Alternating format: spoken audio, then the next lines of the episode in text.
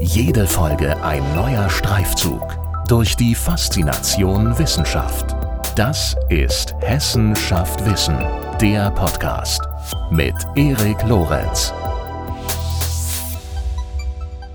In der Maghreb-Region, zu der Tunesien, Algerien, Libyen, Marokko und Mauretanien zählen, forschen Wissenschaftlerinnen und Wissenschaftler zu einigen der brennendsten Themen unserer Zeit. Migration, Verteilung von Ressourcen, religiöse Konflikte, Identitätskonflikte. Professor Dr. Rashid Uwaisa ist einer von ihnen. Er ist Professor für Politikwissenschaft und Leiter des Fachgebiets Politik des Nahen und Mittleren Ostens am Zentrum für Nah- und Mitteloststudien an der Philipps-Universität Marburg. Seit Mai 2020 leitet er als einer der beiden Direktoren das neue Marian Center for Advanced Studies in the Maghreb, das wird abgekürzt mit MECAM, in Tunis, das der Maghreb-Forschung eine ganz neue, eine internationale Plattform bietet.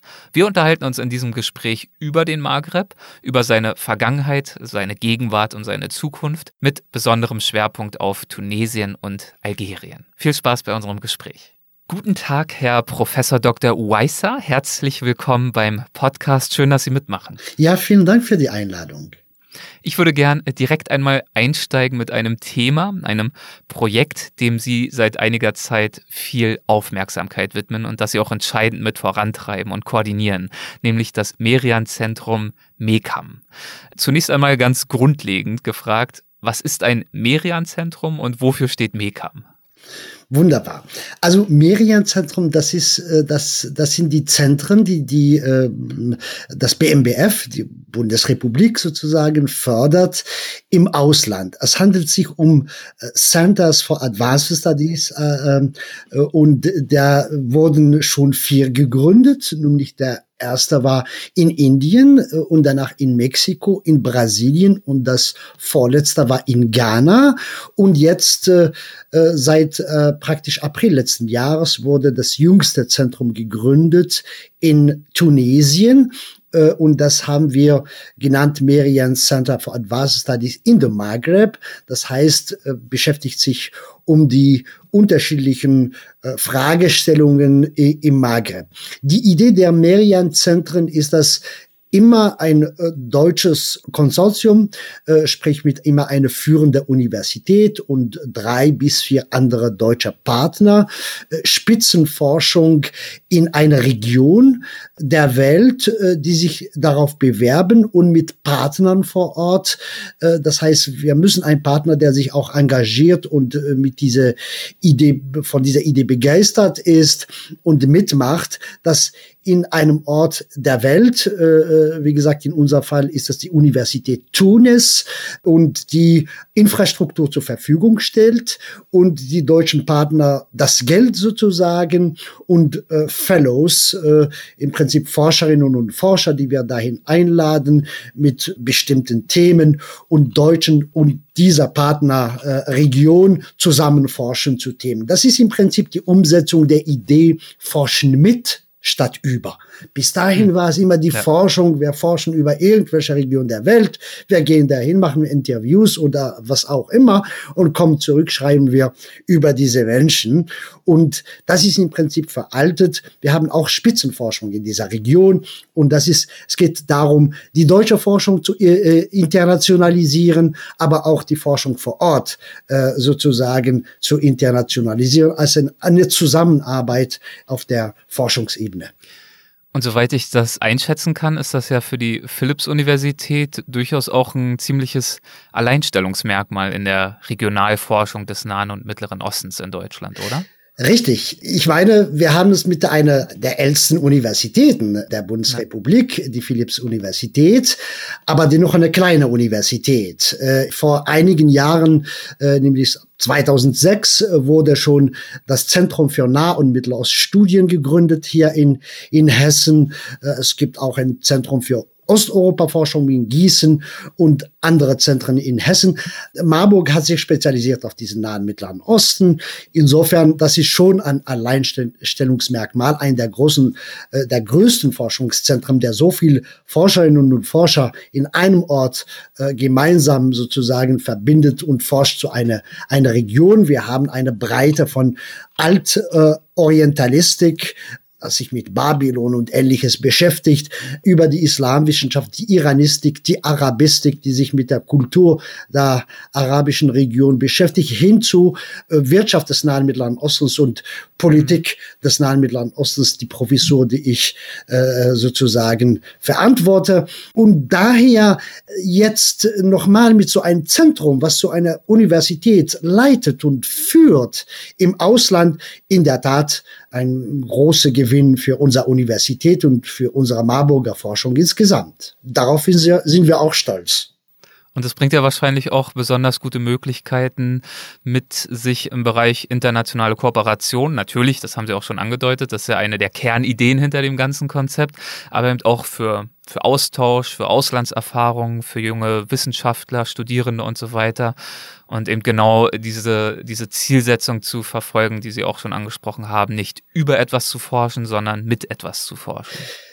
Richtig, nämlich äh, äh, die Region ist eine spannende Region äh, mhm. und die gewinnt zunehmend an Bedeutung geopolitisch, aber auch gesellschaftlich und das ist die sozusagen die Nachbarregion Europas und und und dementsprechend Deutschlands auch und, und daher diese Möglichkeit in der Tat diese die äh, Forschung zu stärken, die Zusammenarbeit zu stärken, ist eine einmalige Gelegenheit, die wir äh, nutzen wollen. Äh, wir haben schon zwar jetzt gerade erst angefangen, aber schon eine Planung für die Zukunft, dass die Marburgerinnen und Marburger Studenten, und zwar in allen Bereichen, nicht nur im, im Nahostforschung, sondern auch andere äh, Bereiche nach Tunis gehen und dort forschen. Und dafür ist das Zentrum da, sozusagen als, als Adresse, als Orientierung. Wir haben einen Koordinator mit seinem Mannschaft vor Ort und die Kontakte mit den tunesischen Universitäten herstellt.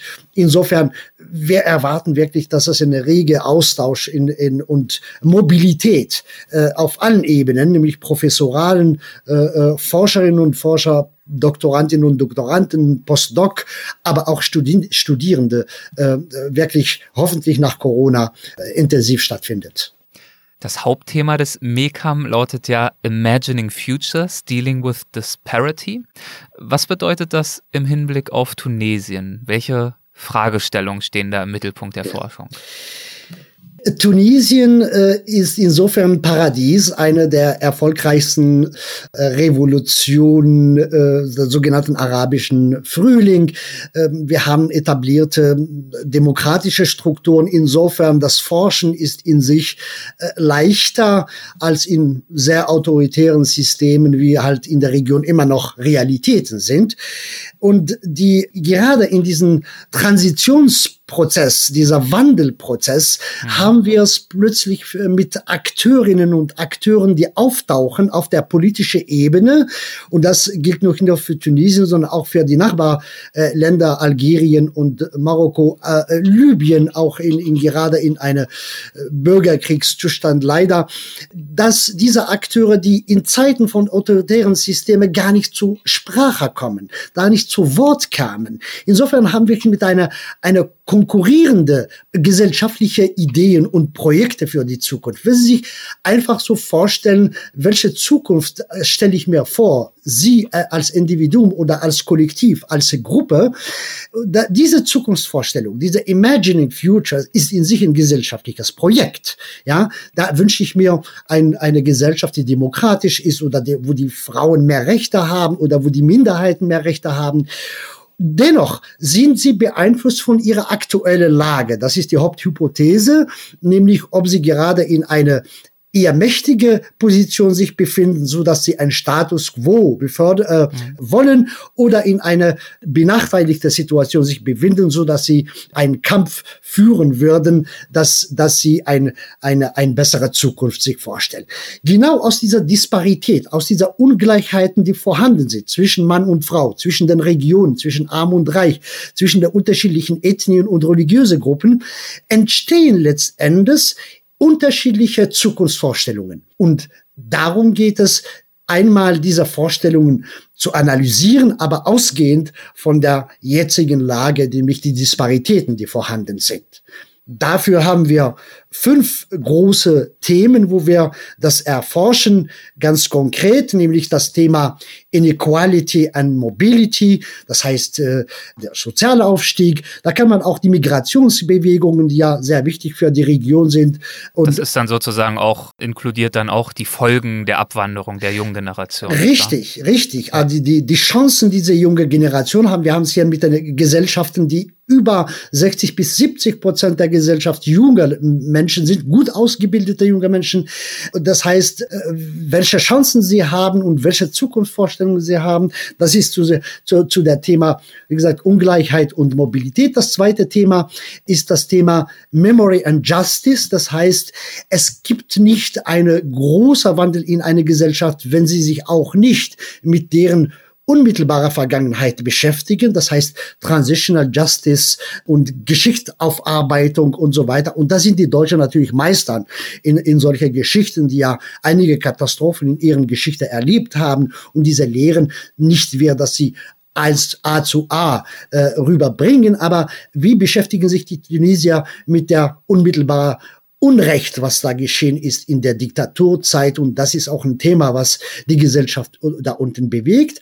Das weitere Thema ist, dass die Alltagspraktiken, die kulturelles, das kulturelle Verhalten und das ästhetische der Alltagsverhalten. Wir haben Formen von Protesten, die heute nicht mehr so, äh, so wie die alten sind. Ja, man sagt, wir machen Revolution in Feiern. Ja, dass äh, man protestiert mit Singen, man protestiert mit Graffitis, man protestiert auf der Straße mit völlige neue Formen der Protesten und das soll auch äh, sozusagen erforscht werden. Ein weiteres Thema. Also sozusagen, ich fasse es noch mal kurz zusammen, damit wir mitkommen. Also das äh, würde ich jetzt interpretieren. Es geht dabei bei diesem dritten Punkt um die künstlerische Darstellung von Erfahrungen, von, von Ideen für zukünftige Entwicklungen und um die Frage, wie diese künstlerischen Darstellungen äh, politisch aufgeladen sind und wie sie genutzt werden, um sich politisch auszudrücken. Richtig. Äh, wir haben es auch mit einer Region, wo gerade bis kürzlich in einigen Ländern immer noch das politische äh, sozusagen äh, sich an zu Wort melden ist gar nicht so einfach. Oft mhm. sagt eine ein Theaterstück, ein Roman viel mehr als die alltagspolitische Reden. Ja, und insofern, die, das ist eine, die Seite, die Sie gerade beschrieben haben, aber auch das Volk, wie kreativ mit Kunst umgeht, um politische Messages sozusagen an die richtige Adresse zu, zu bringen. Wir haben es in Tahrirplatz in Ägypten 2011 äh, äh, gesehen, dass der Graffitis zum Beispiel eine großartige Rolle gespielt hat. Singen, Pop, Musik und so weiter und äh, unterschiedliche Songs, die äh, politische Messages bringen. Und das äh, soll auch, wie gesagt, Thema sein. Das vierte Thema sind Ressourcen und Sustainability. Äh, das heißt, äh, äh, ja, die Modelle der Entwicklung letztendlich. Äh, wir haben es mit reicher Regionen zu tun, wo eigentlich äh, so viel Potenzial an Energie, äh, Formen von Energien, an sei es die Sonnenenergie, aber auch die Öl und Gas und so weiter wie man mit diesen Ressourcen äh, in wirkliche bessere Entwicklungsmodelle entwickelt. Und wir bezeichnen sie in der Politikwissenschaft mit Rentier-Staaten, Renten. Und das sind Staaten, die davon leben, dass sie ein primäres Produkt exportieren. Saudi-Arabien exportiert Öl, und davon äh, macht sie ein, entsteht ein, äh, ein, bestimmtes Gesellschaftsmodell. Ja, und das wollen wir erforschen. Und zuletzt das Wichtigste in dieser Region. Also es geht bei dem vierten Punkt sozusagen um die Suche nach, äh, Sie haben es gesagt, einem Entwicklungsmodell und zwar in wirtschaftlicher Hinsicht. Ja, also die Suche nach einem nachhaltigen Wirtschaftsmodell Richtig. oder Wirtschaftssystem. Richtig, eigentlich. weil auch wenn der Demokratieprozess im Falle von Tunesien erfolgreich ist, bleiben nämlich die die Wirtschaftsfragen nicht gelöst gelöst. Die sind noch nicht gelöst und die sind das A und O für eine Konsolidierung der Demokratie, dass die Demokratie dauerhaft bleibt. Äh, wir haben es jetzt mit Fraktionen der Gesellschaft, die äh, Sehnsucht nach dem alten Regime. Das passiert oft in neuen Demokratien, wo sie sagen, früher war es doch besser. Letztendlich Demokratie ersetzt nicht das, was man ist. Ja, insofern, welches, welcher Modelle auch stehen zur Verfügung? Ist das das neoliberale Modell? Ist das Richtung äh, westlicher Modell? Ist das auch, es gibt auch andere Modelle, das chinesische Modell und äh, ähnliche. Ne? Und da haben wir auch hier in diesem Fall konkurrierende Modelle. Ähnlich wie im letzten, äh, in, in der letzten äh, sozusagen Fragestellung, wo wir uns mit äh, Identitäten und äh, und Ideologien. Und dazu gehören auch ähm, die islamische äh, Modelle, äh, was ja auch eine wichtige Rolle in dieser Region äh, spielt. Äh, äh, inwiefern äh, solche Ideologien, wir haben, die Region hat einiges erlebt an Ideologien. Das Sozialismus haben sie mitgemacht, den Kapitalismus äh, zum Teil zumindest und, und auch der Islamismus. Das sind auch konkurrierende Ideen und auch das wirft ein Licht über die unterschiedliche gesellschaftliche Vorstellungen, äh, die da zur Verfügung stehen. Warum war denn gerade Tunesien, und Sie haben es ja vorhin schon angesprochen, das Geburtsland des arabischen Frühlings? Welche Bedingungen herrschten dort vor, damit diese Entwicklungen ausgerechnet in diesem Land ja so leicht in Anführungszeichen entfesselt werden hm. konnten? Es gibt viele Faktoren, äh, die den Erfolg des tunesischen, äh, der tunesischen Revolution erklären. Äh, das kann man immer im Vergleich sozusagen, um einige Faktoren zu identifizieren. Zum einen haben wir es äh, mit einem kleinen Land zu tun. Ein Land, was äh, gerade mal elf Millionen Einwohner hat äh, ein Land äh, im Vergleich zu geradezu an Länder wie Ägypten mit seinen 100 Millionen Einwohnern. Das ist, glaube ich, die gesellschaftliche Fraktionierung, die gesellschaftlichen Konflikte sind nicht so gravierend. Wir haben es auch mit einem Land, was relativ homogen ist, äh, sei es äh, religiös oder auch äh, ethnisch relativ homogen. Und dann haben wir es mit einem Land, das tatsächlich, obwohl es eine der schlimmsten Diktaturen, Ben Ali war eine der schlimmsten Diktaturen der Region, ähnlich wie Bashar al-Assad heute in, in Syrien, äh, dennoch ein gewisser Lebensstandard vorhanden war. Äh, man muss sich vorstellen, äh, wir haben es mit einem Land, was seit 56 der Unabhängigkeit dieses Landes äh, mit dem damaligen Landesvater Bourguiba eine, eine sehr beschleunigte Modernisierungsmodell verfolgte. Die tunesischen Frauen waren sehr früh äh, im Vergleich zu der Frauen der äh, restlichen Länder der, der, der Region sozusagen äh, mit relative äh, sage ich mal, Gesetze, die nicht so ja, die, die Frauenförderung im Vordergrund gestellt hat. Nicht? Äh, äh, die Polygamie ist zum Beispiel sehr früh abgeschafft worden in Tunesien. Die tunesische Frau dort sehr früh wählen und äh, wir haben da dieses Potenzial benutzt zwar für den autoritären System, aber es am Ende, es ist ein, ein wichtiger Akteur geworden in dieser Revolution. Wir haben relative freie Gewerkschaften. Ja, und dass diese Gewerkschaft, die wurden auch belohnt. Wir haben eine positive Rolle in der äh, äh, im arabischen Frühling gespielt, im tunesischen Frühling gespielt und sie wurden auch mit einem Nobelpreis belohnt, äh, wenn Sie sich erinnern. Und das Weiteren, wir haben es, wie gesagt, obwohl es eine Diktatur war, eine relativ stabile und breite Mittelschicht. Das ist ein, äh, wenn wir vergleichen mit Ägypten, wo mehr als 40 Prozent der Gesellschaft unter der Armutsminimum leben, haben wir es tatsächlich mit einer relativ breiten Mittelschicht in Tunesien zu tun. Historisch haben wir es mit einem Land, das sich von der Kolonialfessel äh, sozusagen Besatzung äh, äh, durch Verhandlung befreit hat und nicht etwa mit einem blutigen Befreiungskrieg wie im Falle Algeriens. Und dadurch haben wir nicht die Rolle des Militärs, äh, das sich historisch legitimiert hat im Falle Ägypten oder Algeriens, wo die Generäle immer noch das.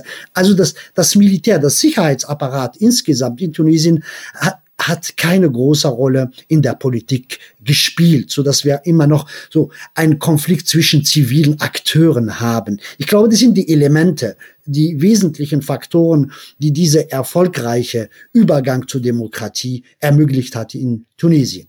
Und würden Sie sagen, es war ein gelungener Übergang? Ist Tunesien heute ein durch und durch demokratisches Land? Wie würden Sie das Land heute charakterisieren? Oh, das ist schwierig. Durch und durch ist schwierig. Wir was ist haben, schon durch und durch demokratisch? Ne? Äh, ja. ja. was ist durch und durch demokratisch? Ich meine autoritäre Reflex, Reflexe. Äh, gerade bei Verwaltung oder der Justiz gibt's immer noch. Äh, auch das Sicherheitsapparat ist schwer zu erziehen für einen Polizist, der bis dahin äh, seine Gewalt äh, benutzt hat, zu erziehen, dass jetzt das Volk frei ist. Dennoch, wir haben es mit demokratischen Strukturen zu tun. Die demokratischen Strukturen sind etabliert, wackelig aufgrund von, wie gesagt, vor allem wirtschaftlichen Faktoren. Die Disparität zwischen oder die Inegalität oder die Ungleichheit zwischen den Küstenstädten und die Inneren des Landes, wo auch die Revolution begonnen hat, sind immer noch gravierend vorhanden.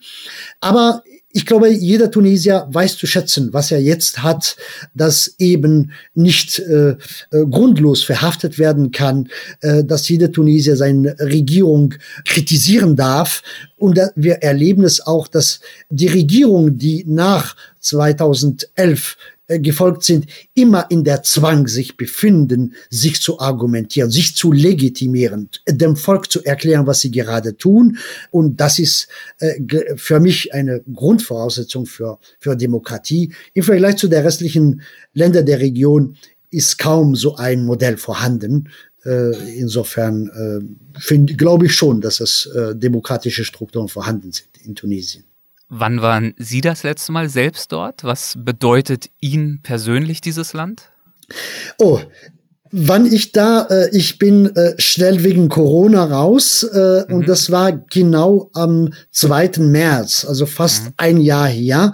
Leider äh, äh, danach sind die Bedingungen äh, der Corona sowohl hier als auch dort nicht äh, nicht so günstig, dass man äh, dass man ähm, äh, hingeht. Aber wie gesagt, das Zentrum ist dennoch etabliert und ich habe ein ein Mitarbeiter, der das dort vor Ort koordiniert.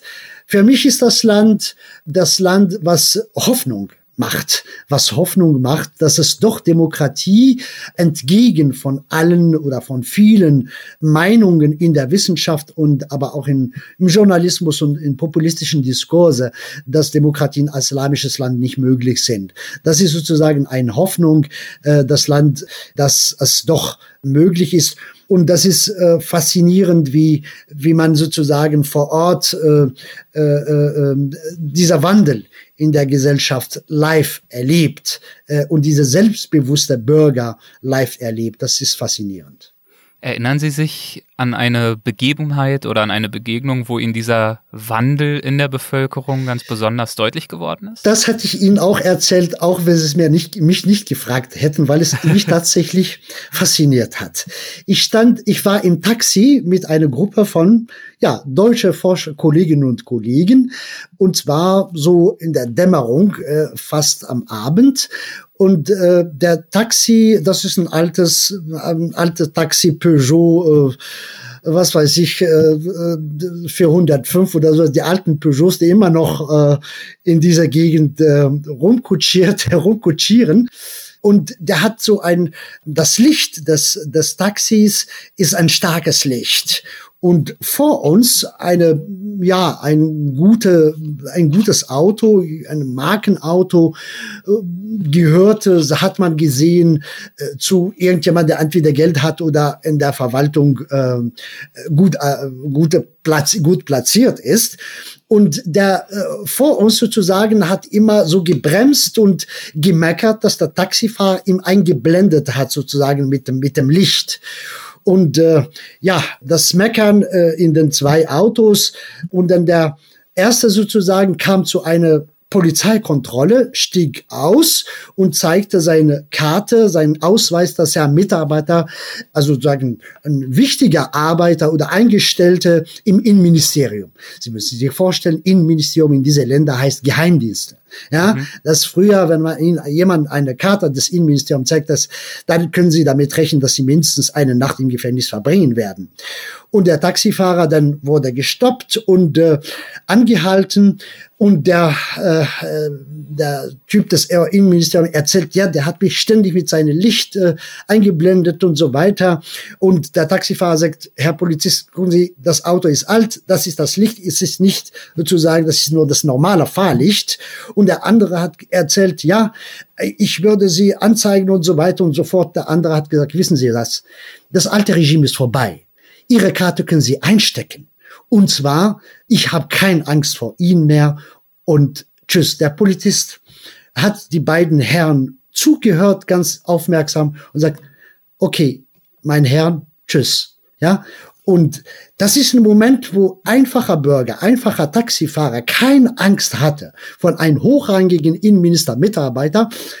Das ist schon mal eine hervorragend für uns gewesen. Das zweite ist der Polizist, der gesagt hat, ist mir egal. Es gibt kein, es liegt kein äh, äh Straf äh, sozusagen äh, kein Vergehen, äh, kein vor. Vergehen vor. Insofern alle beide gute Nacht für Sie. Ja. Das war äh, fantastisch. Ein sehr, sehr schönes Beispiel. Sie haben gerade auch schon die äh, Corona-Pandemie angesprochen, die natürlich ähm, Sie in Ihrer Arbeit auch beeinflusst und momentan auch davon abhält, nach Tunesien zurückzukehren und die aber ja bestimmt auch äh, ganz erhebliche Auswirkungen in Tunesien hat auf diese junge und hart erkämpfte Demokratie, aber sicherlich auch im gesamten Maghreb. Ähm, können Sie diese Auswirkungen beurteilen? Äh, richtig. Also die äh, Corona, äh, die erste Welle, äh, wie es so schön heißt, wurde gut gemanagt äh, in Tunesien. Die zweite leider nicht mehr. Wir, wir erleben gerade eine Gesellschaft, die unter großer Restriktionen lebt, äh, wo auch, wie gesagt, die Regierung, die so ängstlich ist, äh, Maßnahmen, also harte Maßnahmen zu treffen, weil sie immer auf Abruf stehen. Und, mhm. äh, ähm, und eine Gesellschaft, die, wo gesagt, die, die Wirtschaftskrise hat, hat sie wirklich hart getroffen. Und dann haben wir, äh, äh erleben wir eine, eine Vertiefung der Ungleichheiten, die wir erforschen. Ja, äh, in Marburg und in Deutschland, wir haben jetzt das zweite Semester online. Äh, zwar, das ist hart für uns und für die Studierenden. Es geht aber. Es geht. Das heißt, äh, es ist möglich, wie wir gerade das Interview mit Ihnen führen, auch die Vorlesungen so zu machen, die Seminare.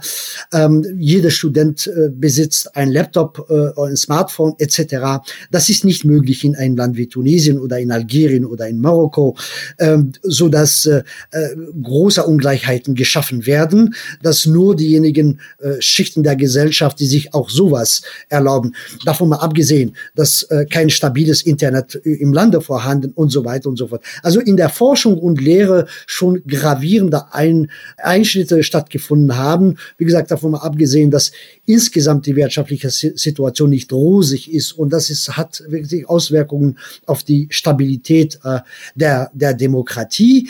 In Algerien, weil Sie mich für die Region auch gefragt haben, äh, haben wir es mit einem autoritären Regime. Wir haben seit 2019 äh, massive, äh, massive äh, äh, Proteste gegen die, das herrschende Regime und aufgrund von Corona, wir hatten zu Teil bis 20 Millionen auf der Straße jeden Freitag, aufgrund von Corona äh, wurden diese Proteste gestoppt äh, und das war die Gelegenheit für das Regime, die Oppositionelle zu verhaften, schamlos zu verhaften, Repression einzusetzen.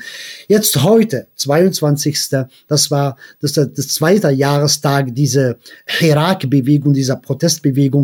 Also wenn Sie sagen heute, nur für unsere Hörerinnen und Hörer, 22. Februar 21. 22. Februar 21 haben äh, heute die Bewegung wieder äh, sozusagen wieder gestartet und heute wieder Tausende von Menschen in Algier protestieren gegen dieses Regime, das, wie gesagt, die Corona-Situation benutzt hat, um sich zu festigen, um Oppositionelle zu verhaften.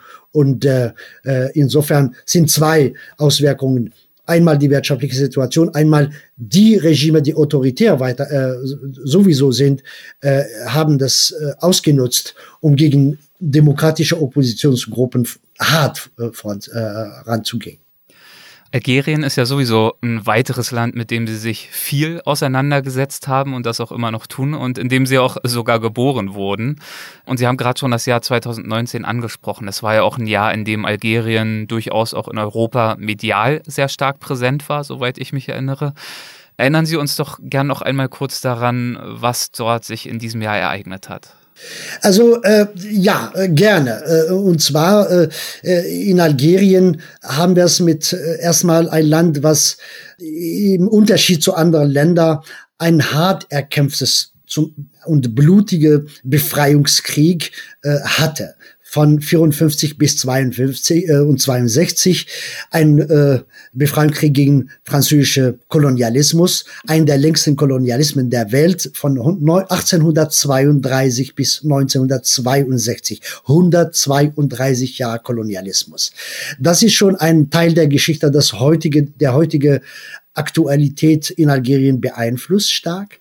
Und dann haben wir einen der schlimmsten Terrorismen auch erlebt, in dem wir in den 90er Jahren eine Bürgerkrieg ähnlicher Zustand erlebt haben von islamistische Kräfte und das Militär, die sich die Macht bestritten haben, und zwar bewaffnet. Dieser Konflikt hat insgesamt zehn Jahre lang gedauert und hat 200.000 Algerier das Leben gekostet. Insofern, das sind schon zwei Elemente, die, die, die wichtig sind, um ein bisschen die heutige Lage zu verstehen. Dann hatten wir einen Präsident äh, Bouteflika, der 20 Jahre lang an der Macht war und obwohl er praktisch klinisch tot war äh, und nicht in der Lage ist zu herrschen, herrscht nur so durch seine Familie, hat sich zu fünfte Mandat in 2019 aufgestellt. Und das war sozusagen der letzte Tropfen, was für die Algerier äh, die Gelegenheit war, um zu protestieren. Also er äh, wollte wieder kandidieren, um wollte eine weitere Legislaturperiode eine, Nach 20 Jahren wollte er kandidieren, äh, obwohl er, wie gesagt, äh, äh auf dem äh, sozusagen nur in der Klinik seine Zeit verbracht hat in der Schweiz, ähm, trotzdem zu, sich zu, zu, zu Präsidentschaftskandidatur äh, bereitgestellt hat. Insofern äh, war, kamen äh, dann äh, genau am 22. Februar 2019 ähm, Millionen von Algerier auf die Straße. Und dann protestieren sie Freitag für Freitag, jeden Freitag mehr als 20 Millionen auf der Straße und haben es tatsächlich geschafft, diese fünfte Mandat des Präsidenten zu verhindern. Und äh, aber forderten sie einen radikaler Wandel des Regimes und akzeptieren die gesamte politische Klasse nicht mehr. Und es hat dazu geführt, dass äh, trotzdem das Regime äh, diese äh, Machtwechsel, dieser radikale Machtwechsel nicht akzeptiert und ein Präsidenten quasi ernannt äh, mit einer Wahl, was nicht von Algerien angenommen wurde. Eine neue Verfassung, die nur mit 23 Prozent der Algerier angenommen wurde. Also im Prinzip noch illegitimer Institutionen. Und da kam Corona dazwischen. Der Präsident übrigens auch äh, schwer krank von Corona, hat äh, mehr als drei Monate in Deutschland in der Charité verbracht. Ähm, Im Prinzip hatten wir ein Land in einer völliger Panne erlebt, die Institutionen äh, nicht funktionierender und nicht legitimer, äh, legitimer Institutionen. Insofern war es zu erwarten, dass irgendwann diese Bewegung wieder losgeht äh, und, und trotz der Corona-Pause ab heute, wie gesagt, Erinnerung und an diese äh, Startdatum äh, 22. Februar äh, starten wieder die, Bewe äh, die Proteste mit dem Ziel, das Regime radikal zu verändern und sozusagen für Demokratie sich einzusetzen. Haben Sie den Eindruck, dass diese Entwicklung in der westlichen, in der europäischen, in der deutschen Berichterstattung äh, genügend Aufmerksamkeit erfahren? Leider gar nicht. Und das ist ärgerlich äh, für die Algerier, äh, weil wir haben zum ersten Mal eine, eine, eine, eine Bewegung, die nicht nur äh, vergleichend mit äh, mit der Bewegung äh, mit der mit dem arabischen Frühling 2011, wo zum ersten Mal die Diaspora, sprich die Algerier im Ausland aktiv beteiligt sind. Wir haben jeden Sonntag einen sogenannten Herak. Die Bewegung wird als Herak bezeichnet, was ja auf Arabisch Bewegung heißt. In Berlin demonstrieren seit 2019 Sonntag für Sonntag Algerier am Brandenburger äh, Tor. Gestern auch, ja. Und äh, in Frankreich sowieso, in Kanada, in USA, in Belgien. Dennoch glauben wir, dass, dass zu wenig Aufmerksamkeit für diese Bewegung für diese demokratische, nicht islamistische, wie die Ängste immer äh, das äh, äh, behaupten, die Ängstliche immer das behaupten, äh, demokratische Bewegung. Wir haben den Eindruck, die Algerier haben den Eindruck, die europäischen, die Europäer äh, äh messen immer mit zweier Maß. Äh, die Protestbewegung in Weißrussland werden mit Sanktionen gegen das Regime etc. etc. In Hongkong das Gleiche, aber nicht in Algerien. Äh, mit einem Volk, wie gesagt, bis zu am 8. März 2019 23 laut Reuters, 23 Millionen Algerier auf der Straße. Das ist nicht normal, dass, dass dafür nicht ein, ein Wort aus den europäischen äh, äh, Regierungen kommt. Selbst wenn das Europäische Parlament mutig war und eine Resolution beschlossen hat, die wird noch lange nicht von europäischen Parlamenten, nationalen Parlamenten unterstützt. Und hier erscheint äh, die Algerien ist immer noch, das ist die die Analyse aus den algerischen äh, Volk selbst oder was die Algerier selbst denken, dass Frankreich immer noch großen Einfluss auf die europäische Meinung hat und Frankreich ist noch nicht bereit für großer Wandel in diesem gr größten Land Afrikas inzwischen mit einer großen Armee. Mhm, okay. Wie, also man merkt ja, Sie sprechen über diese Themen mit sehr viel Leidenschaft, auch äh, durchaus meinungsstark. Sie haben zum Beispiel auch über äh, Algerien in einem Interview mal gesagt, das Regime stinke vor Korruption. Wie ist Ihr Selbstverständnis als Wissenschaftler und als wissenschaftlicher Beobachter? Ähm, bemühen Sie sich trotzdem um in gewisser Weise um einen distanzierten, wissenschaftlich neutralen und nüchternen Blick und die entsprechenden Analysen oder beobachten Sie die Entwicklungen äh, bewusst und auch explizit emotionaler und meinungsstärker und scheuen sich dementsprechend auch nicht davor, Partei zu ergreifen.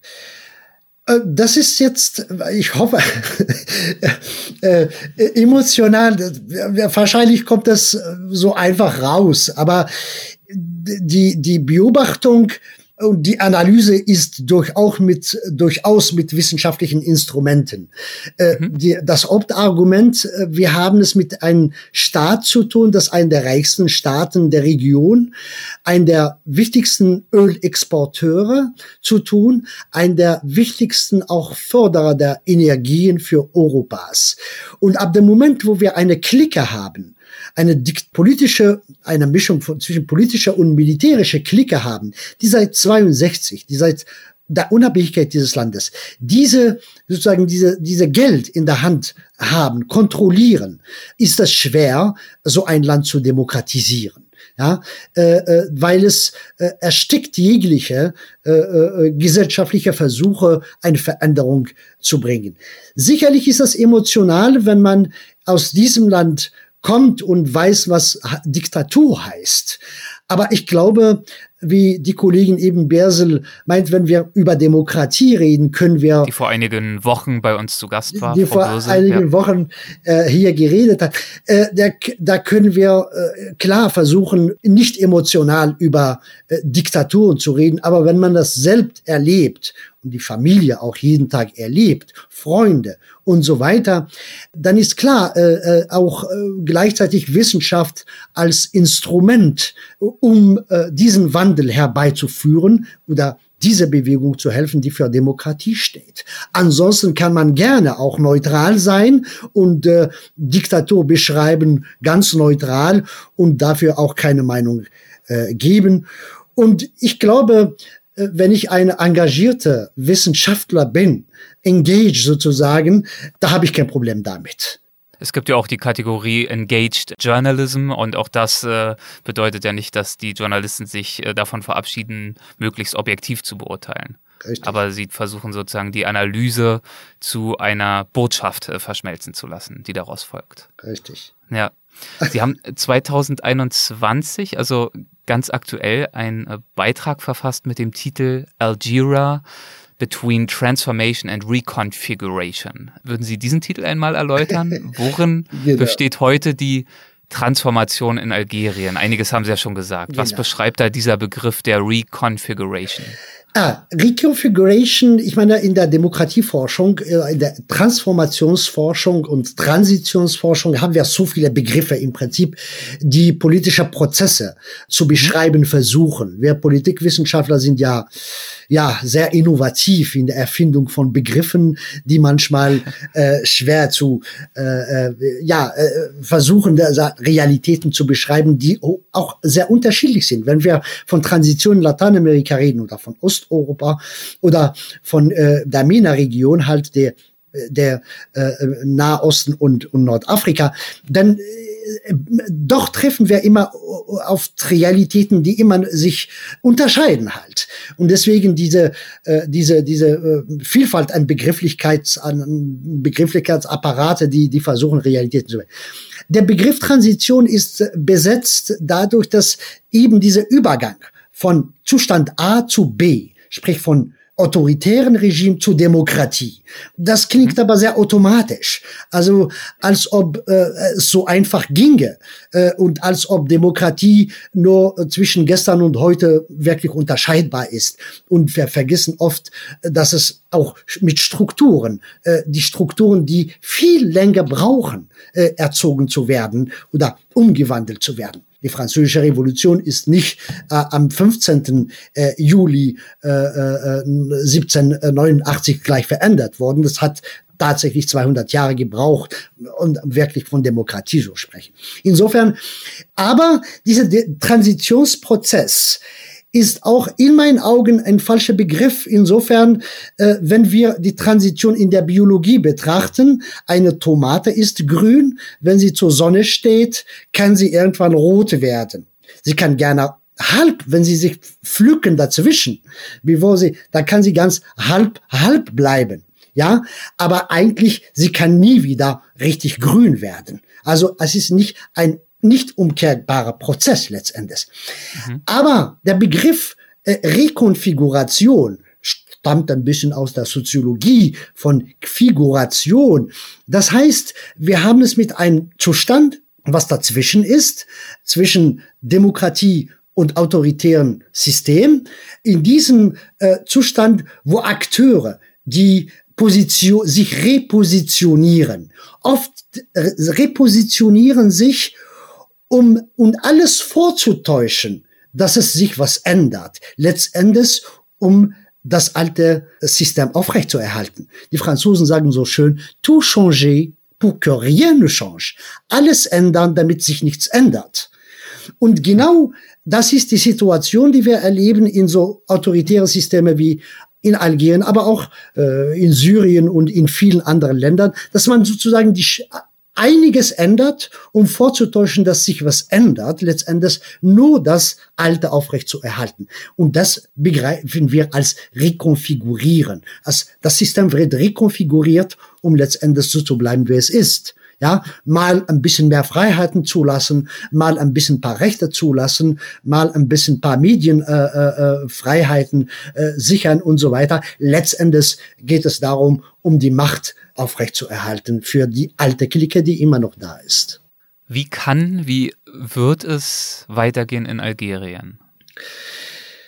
Oh, äh, das ist schwierig. Äh, ich glaube, äh, ich glaube, wenn diese Bewegung so weiterhin äh, sozusagen ähm, der Protest aufrechterhält, und ich glaube, es hat sich soziologisch in der Bewegung was verändert. Nämlich äh, im Jahr 2019, also vor Corona, hatten wir es mit einer protestierende äh, Schicht der Gesellschaft zu tun, die relativ politisiert äh, ist und die eigentlich äh, keine eher politische Forderungen hatten und nicht äh, wirtschaftliche. Weil, wie gesagt, wir haben es mit einem reichen Land zu tun. Insofern, äh, die Forderungen waren rein politisch. Jetzt die Corona-Zeit, ein Jahr lang, und die Ölpreise, wie gesagt, das Land lebt zu 90 Prozent von Ölexport. Die Ölpreise sind gerade sehr niedrig und die Corona hat auch große wirtschaftliche Probleme hinterlassen äh, äh oder verursacht. Das heißt, wir haben Tausende, aber Tausende von Familien, die gerade in die Armut, in die Prekarität sozusagen unter der Armut leiden, die eher als Mittelschicht zu bezeichnen waren.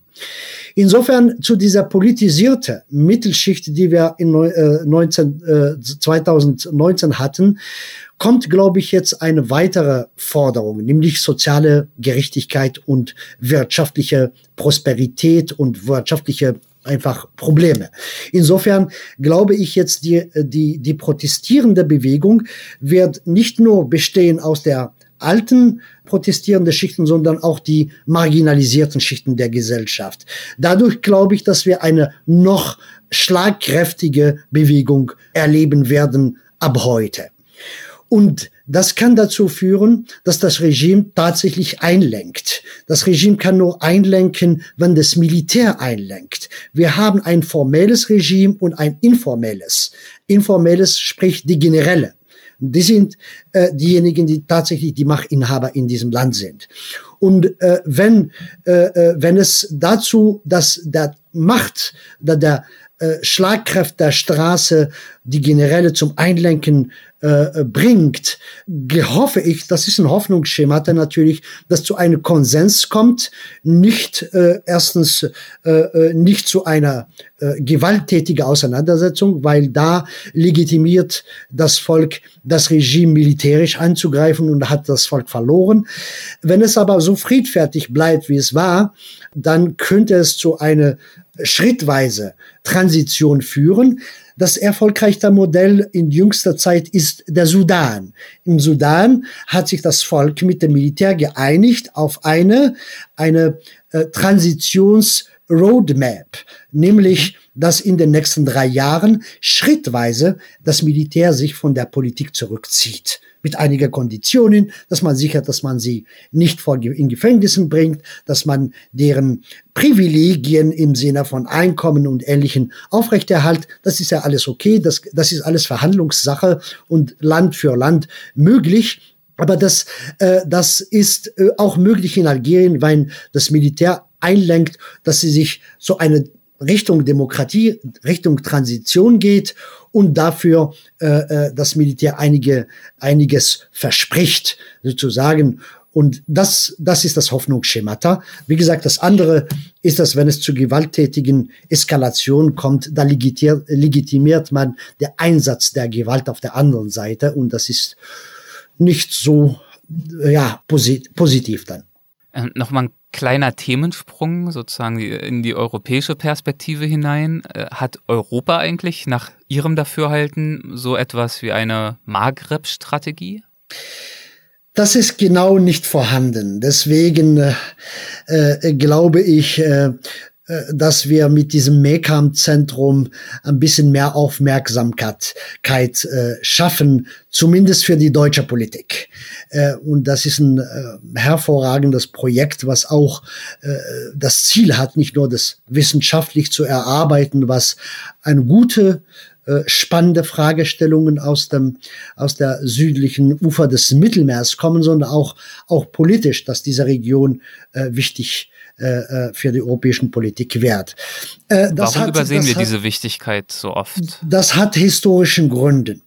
Äh, man muss sich vorstellen, diese Region, der Maghreb, war, wie gesagt, eine französische Kolonie. Es gab immer eine Art geografische Arbeitsteilung zwischen Deutschland und Frankreich. Das sind die zwei Motoren der Europäischen Union. Man darf sich nicht, äh, ich meine, das ist die Realität. Die Deutschen haben sich mit Osteuropa beschäftigt. Die Erweiterung und das sind sozusagen die unmittelbare Nachbarschaft Deutschlands. Und der Maghreb war immer eine privilegierte Zone der französischen Politik. Äh, die France-Afrique-Politik ist ja bekannt, äh, äh, auch sehr klientelistisch. Daher selbst Tunesien, die Deutschen sind wirtschaftlich und auch wissenschaftlich präsent, erst als die Franzosen sich völlig blamiert haben. Man muss sich vorstellen, als äh, die tunesischen Protesten angefangen haben, hat der damalige französische Präsident angeboten, Gendarmerie und Waffen an das Präsident, Präsidenten Tunesiens zu geben, zu Hilfe, um die Protestierenden repressiv äh, sozusagen zu entgegnen. Und das ist natürlich äh, die letzte Panne der französischen äh, Politik. Äh, insofern, äh, das blieb weiterhin unter der Fettichen der französischen Politik. Und ich glaube, aber das sind wir gut äh, geraten als deutscher Politiker, als äh, dass, äh, wie gesagt, die Region bietet nicht nur spannende Fragestellungen für die Wissenschaft, sondern auch geopolitisch. Das ist letztendlich für die Migrationspolitik sehr wichtig, äh, letztendlich für die Stabilität der Region sehr wichtig und auch für die, äh, diese Region muss darf nicht als Verlierer der Globalisierung dastehen, denn es kann nur äh, negative Auswirkungen auf die Europäische Union haben. Und es sollte langsam Thema der europäischen Außenpolitik und nicht nur der französischen. Und da kann man nur die deutsche Politik ermutigen, sich stärker mit der Region zu beschäftigen. Sie unterrichten all das und noch mehr. Wir haben es schon angesprochen. Sie unterrichten das in Marburg. In welchen Studiengängen bzw. Kursen kann man Sie denn dort als Professor erleben?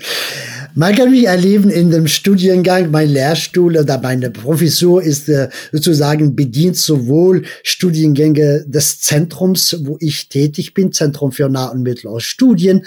Äh, da kann man äh, im Bachelorstudiengang, das heißt Nah- und Mittlere Studien, oder in den Masterstudiengängen des äh, Zentrums, äh, zum Beispiel in Politik und Wirtschaft des Nahen und Mittleren Ostens oder im Masterstudiengang Politik und Kultur äh, der arabischen Welt, aber auch in Studiengängen der Politikwissenschaft. Das ist äh, das Institut, wo ich akademisch äh, hingehöre, äh, nämlich im, im Bachelor- und Masterstudiengänge da des Instituts für Politikwissenschaft. Wir wagen mal noch einen kleinen Blick zurück. Wann und wie und weshalb haben Sie denn selbst begonnen, sich damals für Politikwissenschaften zu begeistern? Ich habe äh, nach dem Abitur in Algerien, ja. und das war 89, das war die Zeit, äh, wo der sogenannte äh, algerische Frühling begann. Das war die Zeit, wo auch Massenproteste, ähnlich was wir in 2011, also paar Jahre später in der arabischen Welt erlebt haben, Massen äh, auf die Straße gingen und äh, protestiert haben für Demokratie. Und das war die Zeit der Öffnung, demokratische Öffnung in Algerien, was ja dazu geführt hat, zu, dass islamistische, auch radikale islamistische Parteien erlaubt waren. In der ersten demokratischen Wahlen haben diese Islamisten genau die Mehrheit im Parlament äh, geschaff, äh, also geschafft. Und das hat zu dieser Konfrontation, was ich vorhin erwähnt habe, zwischen Militär und Islamisten. Damals äh, äh, äh war ich nach dem Abitur äh, äh, dann äh, Student in der Medizin. Ich wollte eigentlich Arzt werden. Ah ja. Äh, und das war nicht einfach, äh, einen äh, Studienplatz in Medizin zu erhalten. Nach dem Abitur musste man trotzdem eine Prüfung ablegen, dennoch geschafft und war schon, träumte schon Arzt zu werden. Die Zeit aber, der Anfang der 90er Jahre, wie gesagt, ein Bürgerkrieg hat angefangen.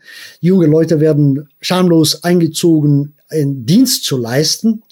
Und dann hat man festgestellt, das Land das ist meine Überlegung damals. Dieses Land braucht eigentlich kein Ärzte, sondern eher ordentlicher Sozialwissenschaftler, die sich äh, mit den Problemen des Landes beschäftigen.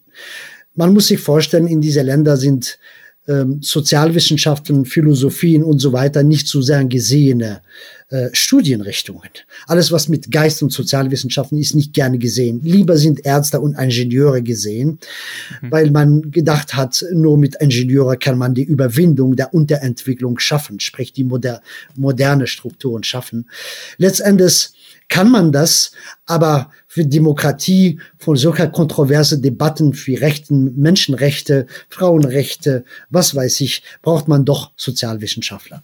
Insofern bin ich geflohen, wie viele, und äh, da ich äh, die Gelegenheit hatte, äh, in, nach Deutschland zu kommen, da war ich gleich äh, von Algerien nach Halle in der Saale 93 und begann erstmal die Sprache zu lernen, was ja auch nicht so einfach ist für jemand, der frankophon ist äh, und arabophon ist. Und äh, äh, dann äh, habe ich nach diesem ein Jahr äh, sozusagen Sprache lernen mich erstmal aus wirtschaftlichen Gründen konnte ich mich nicht, äh, konnte ich mir nicht leisten, in, sich in Medizin einzuschreiben, äh, weil es fordert viel Zeit und viel Geld.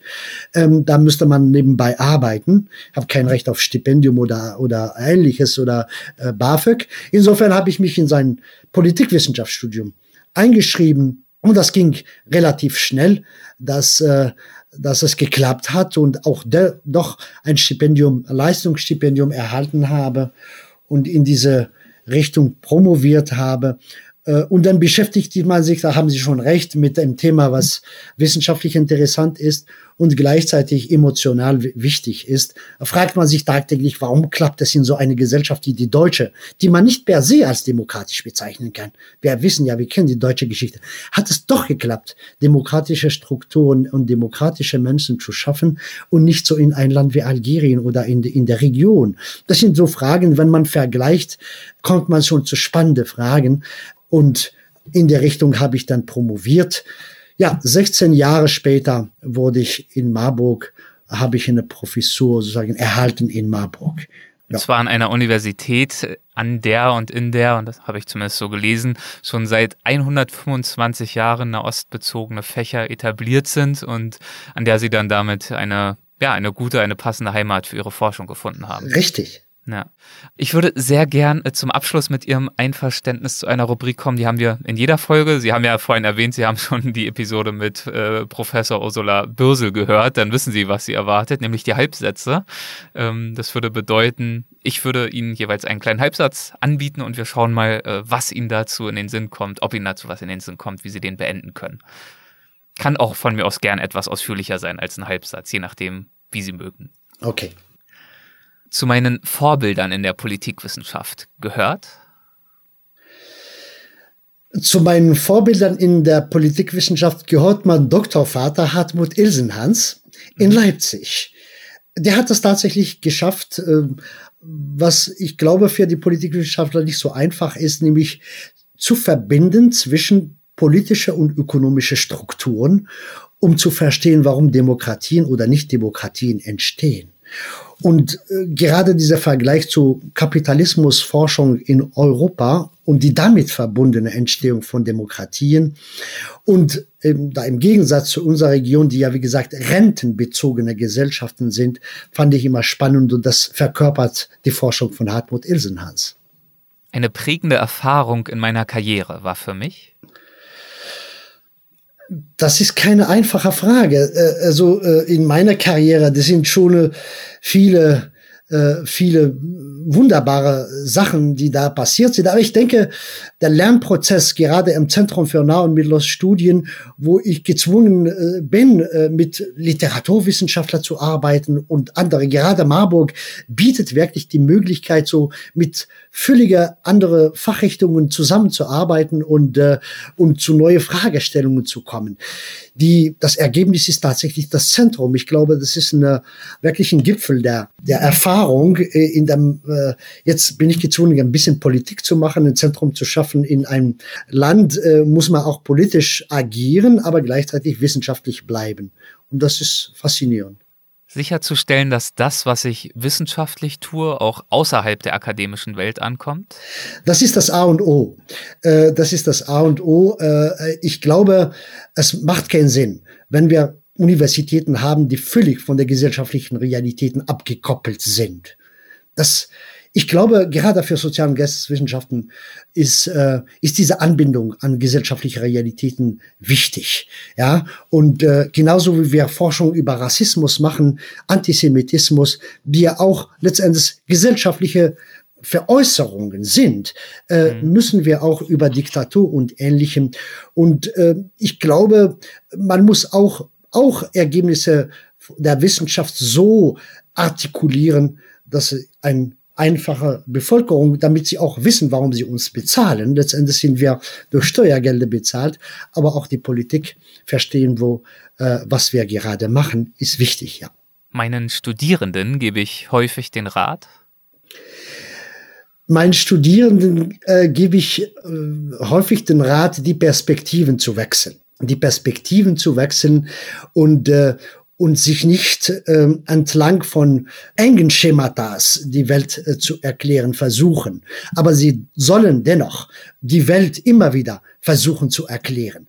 Ja, nicht kleinlich denken, sondern in großen Zeitspannung, äh, äh, Spanne sozusagen, in große Zeitperspektiven. Das mhm. ist, was ich meinen Studenten immer sage.